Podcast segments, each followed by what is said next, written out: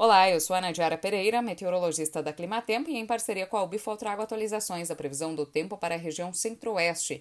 Nesta semana, a passagem de uma frente fria pela costa do Brasil tem provocado instabilidades entre Mato Grosso Sul e oeste Mato Grossense. Até esta quarta-feira, ainda podem ocorrer alguns episódios de chuva nestas áreas, mas de forma muito isolada e com baixos acumulados. Na segunda metade da semana, a frente fria se afasta e o ar seco deve se intensificar sobre o Brasil central, garantindo tempo mais aberto e grande amplitude das temperaturas.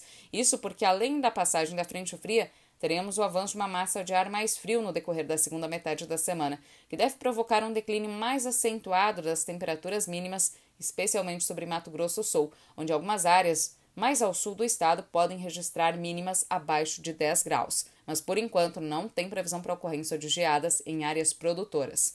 Já durante as tardes, com o tempo aberto e ensolarado, as temperaturas sobem rapidamente.